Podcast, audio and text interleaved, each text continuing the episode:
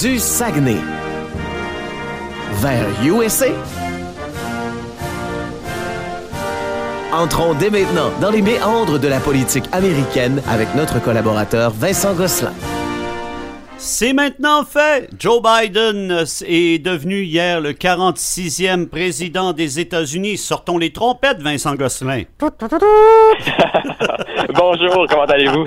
Ça va très, très, très, très bien. Donc, euh, cérémonie d'assermentation, euh, bon débarras Trump. Je ne sais pas si tu as vu la une du Journal de Québec ce matin. On s'est pas gêné.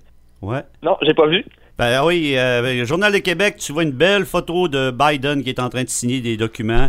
Et pendant ce temps-là, dans le haut de la page, bon débarras. En parlant de Trump, avec la photo de Trump qui fait un au revoir ou un salut de la main. Il me semble pour un représentant des médias, euh, des gros médias comme ça. Ça a été le cas parce que j'écoutais hier l'investiture et c'est avec euh, Patrice Roy du côté de Radio-Canada. Euh, il y avait quasiment une jouissance de voir que Trump est parti et que Biden. Il me semble que du côté des médias comme ça, on devrait se garder une petite gêne. Oui, puis entre autres dans les médias québécois, euh, parfois c'est encore pire, hein, il y a beaucoup de subjectivité, entre autres sur Donald Trump qui a fait beaucoup réagir au cours des quatre dernières années. Et oui, euh, les médias des Québécois ont eu un, peu de difficulté avec la neutralité en politique américaine. Parce que moi je me dis, écoute, le Journal de Québec dit bon débarras Trump, le Journal de Québec c'est le Journal de Montréal, c'est Québécois, Québécois c'est TVA. Fait que TVA dit, oh, on est, on est pro-Biden, les couleurs sortent. Complètement. Le léopard monte ses tâches, comme on dit. Radio-Canada, même affaire, fait que la ligne éditoriale est vraiment claire à ce niveau niveau-là. Mais toi, euh, est-ce que tu sais, je sais pas là, comment, si on fait un bilan vite vite de Trump là. Oh, en termes de personnalité, quelqu'un qui était rustre, quelqu'un qui démontrait quelquefois d'un manque de savoir-vivre évident dans ses, dans ses déclarations. À un moment donné, il changeait d'idée, il disait noir, il disait blanc. Mais en termes de président, Trump... À l'intérieur du pays, est-ce qu'il a fait quand même de bonnes choses? Y ouais, y a-tu quelque chose de positif à dire sur l'administration Trump avant qu'on parle de Biden?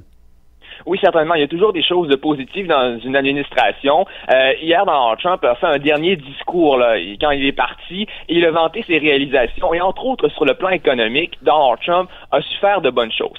Entre autres, là, la, pandémie a plongé le pays en récession, mais euh, la récession aurait été beaucoup plus euh, beaucoup pire hein, si euh, Donald Trump n'avait pas mis l'économie comme il l'a mise avant que le virus entre aux États-Unis. Donc, entre autres, la bourse va très bien, l'économie, le taux de chômage était très bas avant la pandémie. Donc, au niveau économique, Donald Trump, c'était vraiment le candidat économique. Et là-dessus, il y a quand même sa part de, la défélicitation. Et hier, ben, maintenant, on va parler de ce qui s'est passé hier, le discours inaugural Comment tu résumerais, toi, le discours inaugural de Joe Biden hier?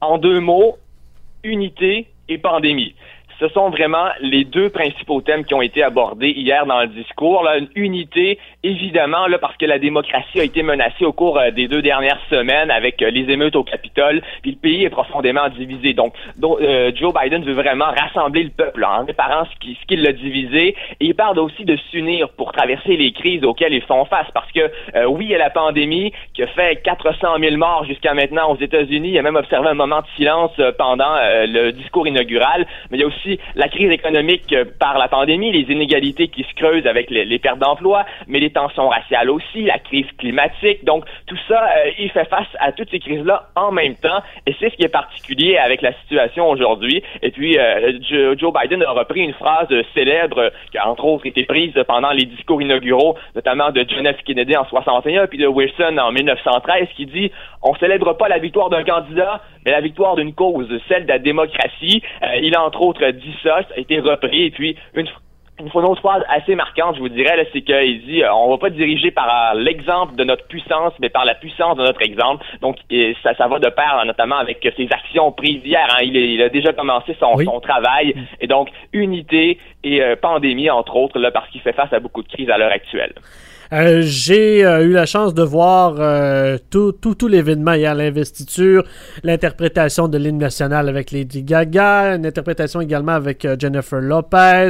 j'ai ce que j'ai aimé également, puis je veux parler de la performance du nouveau président, surtout lorsqu'il a mis la main sur la Bible. C'était pas jeune cette Bible-là?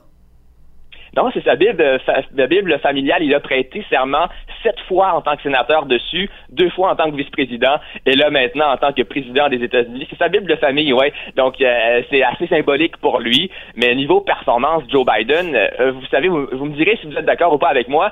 À, la base, c'est pas un grand orateur euh, énergique là, qui soulève les foules. C'était très sobre. était capable de faire ça. C'était très sobre. Donald Trump était capable de faire ça.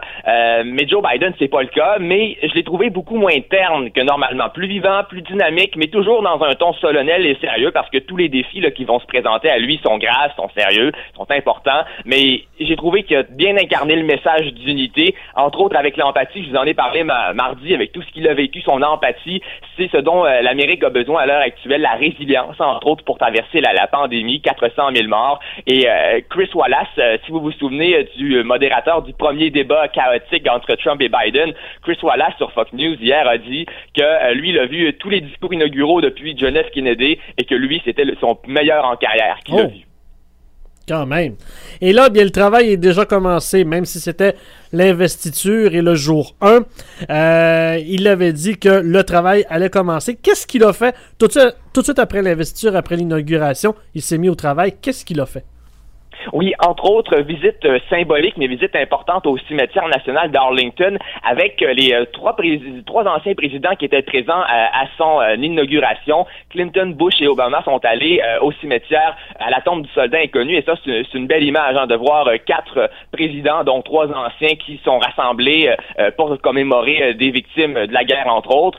Ensuite, il est entré à la Maison-Blanche et là, il s'est mis au travail signature de 15 décrets exécutifs. Je vous en parle en quelques instants, mais il a aussi profité euh, de, d'assermenter des fonctionnaires de la Maison-Blanche. J'ai même pris la parole hier lors du spectacle en soirée au mémorial de Lincoln. Ça a, été, ça a été sa dernière apparition. Mais pendant ce temps-là, euh, Kamala Harris, elle, elle a présidé au Sénat euh, l'assermentation de trois nouveaux sénateurs, hein. les deux qui ont été élus en Géorgie, les deux démocrates, et un qui a été nommé par intérim pour remplacer justement le poste de Kamala Harris qui a démissionné du Sénat pour devenir donc, trois sénateurs démocrates qui ont été assermentés. Et donc, la, majorité au Sénat est maintenant démocrate. 50-50, c'est officiel. Chuck Schumer est leader de la minorité. Et puis, d'ailleurs, euh, le, Sénat en a profité hier pour euh, approuver la première nomination de Joe Biden. Ils ont approuvé sa, directrice du renseignement national, Avril Haines. Et donc, ça, c'est fait. Euh, ça, on va voir une pluie de confirmations dans les prochains jours parce que son cabinet doit être approuvé par le Sénat. Et ça presse hein, quand même pour se mettre au travail rapidement. Et il y a même eu on a eu le temps de faire beaucoup de choses en soirée. On a eu une première conférence de presse de sa secrétaire de presse, la porte-parole de la Maison-Blanche, qui entre autres dit que le premier appel avec un dirigeant étranger, ce sera avec Justin Trudeau vendredi. Tu parlais bon justement des décrets signaux parmi les principaux. Euh, il y en a-tu qui touchent un peu le Canada? Oui, entre autres, euh, l'annulation du permis de l'oléoduc Keystone XL. Il y avait beaucoup d'attentes au Canada là-dessus. L'oléoduc euh, qui euh, prendrait du pétrole de l'Alberta pour l'amener aux États-Unis. le tracé partait du Canada. ça fait beaucoup de réactions au Canada. Le gouvernement Trudeau était en faveur de l'oléoduc, mais Joe Biden avait promis son annulation et donc il a respecté sa promesse. mais bon, évidemment, ça provoque des réactions ici. Ça va être un dossier plus épineux avec Justin Trudeau et Joe Biden, mais normalement, il va y avoir plus de atomes crochus que ça. Euh, sinon, euh, réintégration de l'accord de Paris, toujours euh, dans la même veine avec l'environnement. Quand les leaders mondiaux ont réagi euh, en félicitant Joe Biden pour son élection, ils ont aussi dit bienvenue et re-bienvenue dans l'accord de Paris, hein, parce qu'il a réintégré au jour 1 euh, beaucoup de multilatéralisme, hein, réintégrer l'Organisation mondiale de la santé, ça s'est fait hier. Euh, sur le plan de la pandémie, Joe Biden a pris des actions très rapidement. Il a lancé son défi 100 jours avec le masque obligatoire dans tous les édifices fédéraux, parce qu'il ne peut pas l'obliger dans tout le pays, mais dans les édifices fédéraux, il l'a fait. Donc, euh, euh, on a misé là-dessus. On a misé aussi sur euh, annuler des, des, politiques mises en place par Donald Trump, entre autres les décrets migratoires qui restreignaient l'immigration des pays à majorité musulmane, mhm. et puis l'arrêt du financement et de la construction du fameux mur à la frontière du Sud. Ça s'est arrêté maintenant depuis hier. Maintenant, qu'est-ce qui va arriver avec le l'ex-président Donald Trump? on a vu un peu qu'il a quitté quand même tôt parce que normalement, euh, même un président défait demeure pour l'investiture du, du nouveau président. Ça n'a pas été le cas hier. Exactement. Ça n'a pas été le cas. Donald Trump a préféré partir euh, de la Maison Blanche euh, et il y a eu une petite cérémonie à l'aéroport militaire Andrews euh, pour ce quand il quand il est parti, il a fait un petit discours. Là, il a vanté ses réalisations. il a souhaité bonne chance et bon succès à la nouvelle administration, sans nommer Joe Biden, mais il a quand même dit qu'il sait que l'administration va avoir du succès. Donc c'est un, c'est un discours et un message, un départ qui est beaucoup plus honorable que ce qu'on avait ce qu'on aurait pu penser, hein, parce que c'était mal parti avec les allégations de fraude et tout. Donc, il est parti de manière beaucoup plus digne que euh, qu'on va le penser à la base. Euh, il y avait même enregistré un message d'adieu la veille. Hein. Ça, c'est une tradition depuis George Washington. Et puis, il a même laissé une lettre sur le bureau de Joe Biden. Et euh, Joe Biden a dit, que la lettre est généreuse et digne. Le contenu demeure privé pour le moment, mais c'est une bonne nouvelle, ça. Niveau départ, là, pour la lettre, c'est excellent. Mais évidemment, il n'a pas assisté à, la sermentation. ce qu'ont fait les trois autres présidents, je vous les ai nommés. Il y a seulement Jimmy Carter qui n'a pas pu être là parce qu'il est âgé, sa santé est fragile, mais il a quand même appelé euh, Joe Biden pour le féliciter. Et mercredi matin, euh, la, dernière action officielle en tant que président de Donald Trump, ça a été le pardon de 73 personnes, dont son ancien conseiller Steve Bannon. Puis il a commué d'ailleurs la peine de 70 autres personnes. C'est vraiment la dernière chose qu'il a faite en tant que président.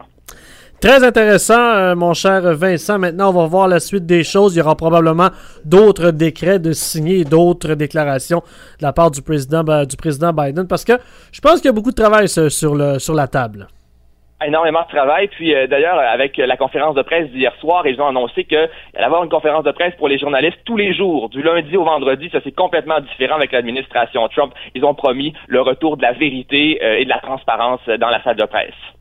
Merci beaucoup, Vincent. Merci à vous. Bonne journée. bonne semaine.